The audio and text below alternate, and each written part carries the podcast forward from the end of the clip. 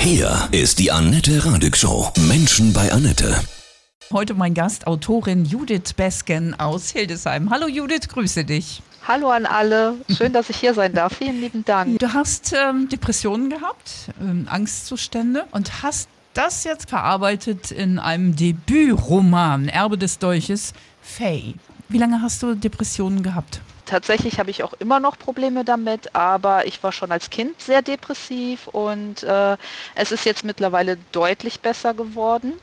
Ich habe an Faye viele Jahre gearbeitet. Die Arbeit hat mich sehr weit oben gehalten und mittlerweile habe ich auch Hilfe. Ähm, ich gehe zweimal die Woche zu einem speziellen Coaching. Ich werde mir noch einen Therapieplatz holen, aber wie gesagt, also ich bin mittlerweile schon sehr, sehr weit gekommen dabei hat mir das Schreiben zum Beispiel sehr geholfen. Du sagst, als Kind hattest du das schon? Gab es da einen Auslöser oder?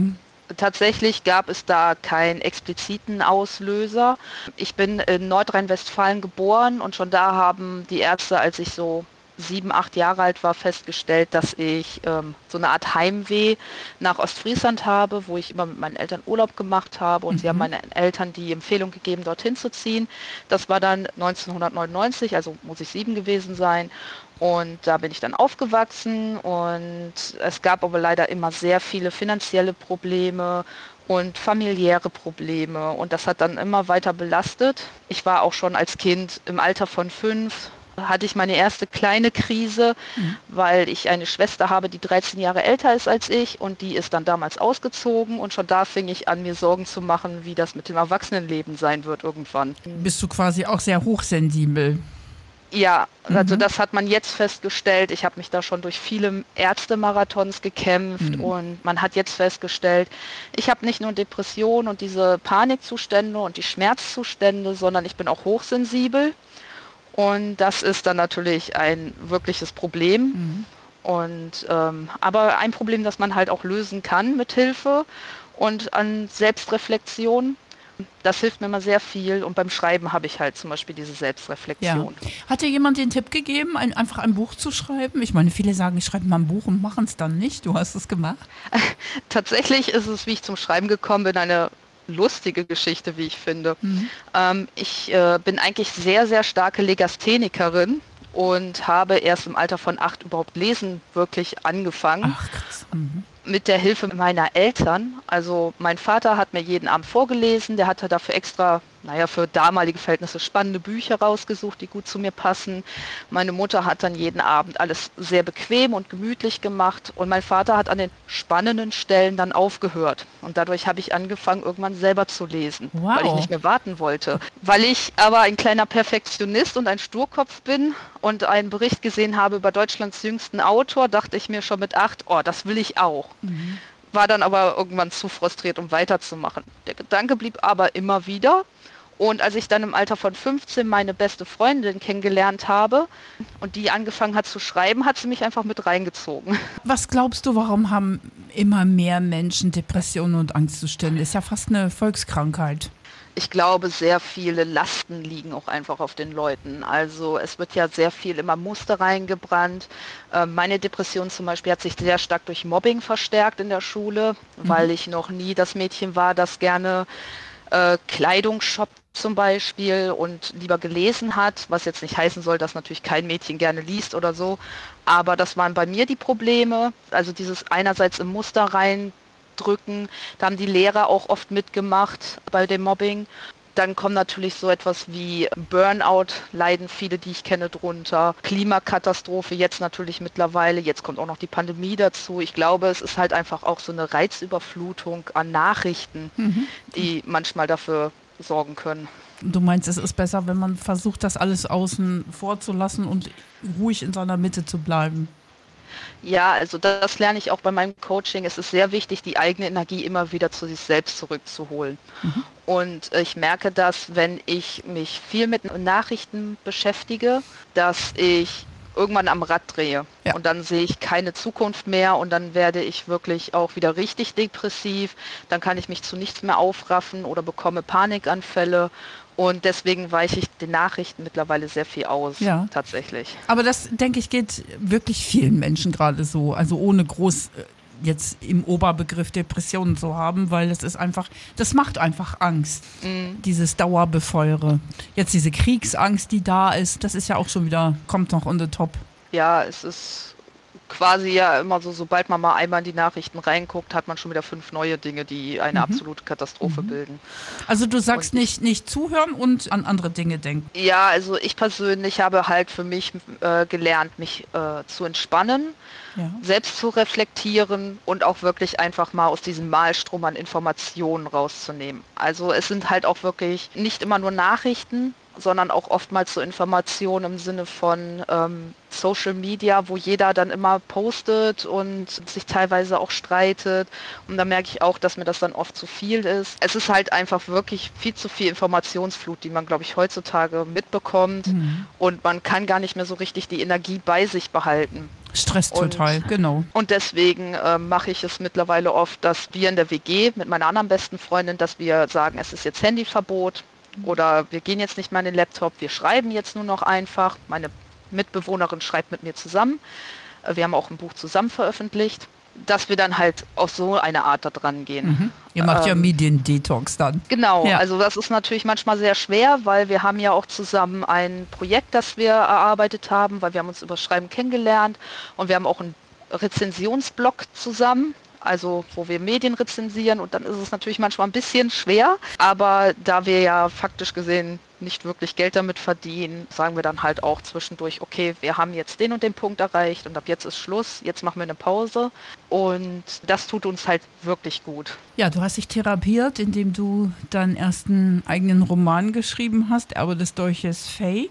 Erzähl bitte kurz, worum geht es? In Faye geht es darum, dass die falsche Königin damals das Gefühl, Freiheit empfinden zu können, aus den Herzen der Menschen gerissen und in einen menschlichen Körper gebannt hat.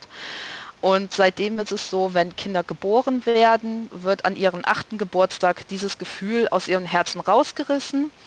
Und dadurch hat man oft das Problem, dass die Menschen depressiv wirklich werden, dass sie an Selbstmord teilweise auch denken. Also das war jetzt keine Thematik, die mit mir selber zu tun hat, aber eine logische Konsequenz für mich. Die Leute zerbrechen und werden krank und die wenigsten erreichen wirklich ein hohes Alter. Also der eigentliche Thronerbe möchte die Freiheit befreien, damit die Leute wieder glücklich leben können. Also ist und das Hauptthema auch die Freiheit. Genau. Mhm. Und äh, die Krux an dem Buch ist, die Leute sind eigentlich frei, aber sie können sich nicht frei fühlen, weil ihnen dieses Gefühl halt fehlt. Und tatsächlich habe ich dieses Buch geschrieben, gar nicht als bewusste Verarbeitung meiner Depression, sondern das ist mir tatsächlich erst bei der Überarbeitung aufgefallen. Also als du dann gelesen hast, wow, da, da bin ja ich, das sind ja meine Themen. Genau, genau. Also mhm. ich habe, ich bin ja ähm, Self-Publisherin, also ich veröffentliche Bücher selbst. Mhm.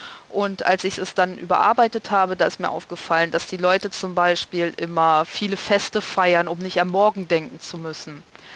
Und der Erbe zum Beispiel, der findet das Ganze kritisch. Und da habe ich gesehen, wie sehr mich das an mich und andere Leute mit Depressionen, die ich kenne, erinnert, die dann zum Beispiel halt auch immer eher versuchen, jetzt eher Feste zu feiern, um das Morgen zu vergessen. Mhm. Leben und, Hier und Jetzt. Genau, leben hier und jetzt. Und es wird jeder Grund gesucht, um irgendwie zu feiern und bloß nicht am Morgen denken.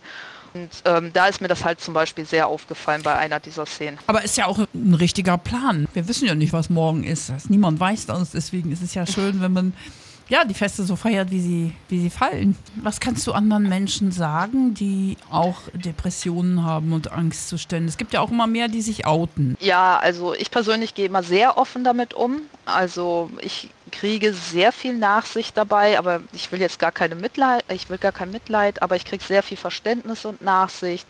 Ähm, ich gehe offen damit um, um auch anderen zu helfen. Und ich kann halt nur sagen, wichtig ist wirklich Hilfe ähm, wichtig ist, sich etwas zu suchen, das die Leidenschaft in einem entbrennt, an einem selbst zu reflektieren und ähm, sich wirklich auch mal rauszunehmen. Mhm. Also wirklich mal nicht auf jede Information direkt reagieren, wirklich mal ein bisschen Social Media Detoxing. Woran merke ich, dass es jetzt nicht nur eine Verstimmung ist oder mal drei Tage Frust, sondern tiefergehend ist? Also ich persönlich merke das an mir, dass ich äh, zittrig werde, nervös werde, energielos gleichzeitig werde, also mhm. morgens sehr schwer aus dem Bett komme, sehr viel schlafe, abends quasi schon faktisch ins Bett gerollt werden kann, trotzdem Probleme mit dem Schlafen habe. Das sind so Anzeichen bei mir. Und du würdest Menschen sagen, die das merken, dass sie am besten dann auch gleich zum Arzt gehen und sich Hilfe holen, ja? Ja, also mhm. nichts ist so gut wie wirklich auch ein Profi, der einen hilft. Mhm. Und ähm, ich merke das, ich habe ja meine zwei wöchentlichen Termine, habe ich dienstags immer einen Termin, der eher sich mit bei mir mit meinem Kopf befasst und meinem Denkvermögen. Und äh, freitags habe ich dann einen Termin bei einer anderen Person, die dann mir hilft mit Atemübungen und Entspannungsübungen. Und das hilft halt zum Beispiel auch sehr gut. Cool. Ähm, mhm. Was noch ein toller Tipp ist, das habe ich früher gemacht durch meine beste Freundin. Das war ein Glückstagebuch nennt sich das. Da habe ich jeden Abend äh, zehn Sachen, die am Tag gut waren, aufschreiben müssen.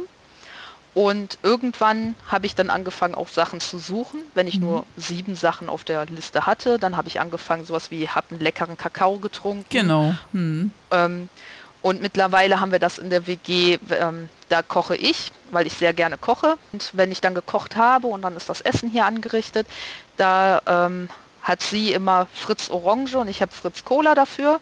Wir stoßen dann mit den Getränken an und zählen alles auf, was an dem Tag gut war. Super. Und mhm. das hilft halt auch sehr gut. Super Tipp. Da merkt man erstmal, wie viele schöne Sachen, Kleinigkeiten ja. vielleicht oft, aber doch passieren, ja, die das Leben so wundervoll machen, voller Wunder.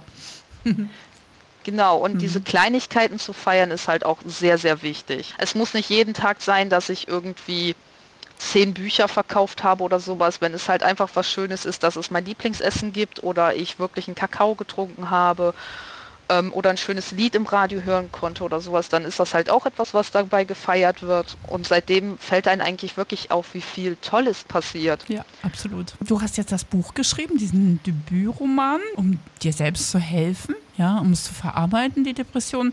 Was hast du von anderen gehört, wie die sich ja, selbst therapiert haben quasi? Mit was für Mitteln? Ähm, also ich kenne natürlich auch viele andere Autoren, aber ich kenne auch Leute, die dann malen mhm. oder sehr viel Sport treiben, die sich ein Tier angeschafft haben oder sich mit der Natur und sich selbst verbinden. Musik hören zum Beispiel hilft auch immer sehr oder Musik machen. Ich denke, da hat jeder so seine eigene Leidenschaft, die genau das Richtige für einen ist und die man dann halt auch Depressionen hin oder her finden sollte, denke ich. Mhm.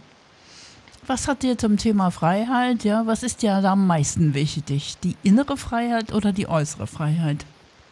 Die innere Freiheit. Also wirklich mich frei fühlen zu können, mir bewusst zu sein. Ich bin in Deutschland ja auch sehr privilegiert, muss man ja auch sagen, wirklich ich selber sein zu können. Das habe ich gerade beim Mobbing gemerkt, dass ich da oft nicht ich selber sein durfte. Und für mich ist ein großer innerer Teil der Freiheit, dass ich es wirklich sein darf. Ich hoffe auf jeden Fall, dass jeder Mensch, ähm, ob Depression oder nicht, und ich hoffe, dass möglichst wenig Depression haben, ähm, das finden können, was sie im Leben am allerglücklichsten macht. Für mich ist es das Schreiben von Büchern. Mhm. Und ähm, ich möchte damit auch gerne noch viel mehr Erfolge feiern können, aber ich hoffe, dass wirklich jeder den Mut, die Kraft und die Muse hat, das für sich zu finden. Es geht um die Berufung finden. Ja, es kann aber auch meiner Meinung nach so etwas sein wie eine eigene Familie gründen oder das ja. Haus genau bauen, das man haben möchte. Genau. Ich mhm. denke, jeder Mensch hat halt irgendetwas in seinem Leben, das eine Passion ist, so groß, dass man sie nicht unterdrücken kann.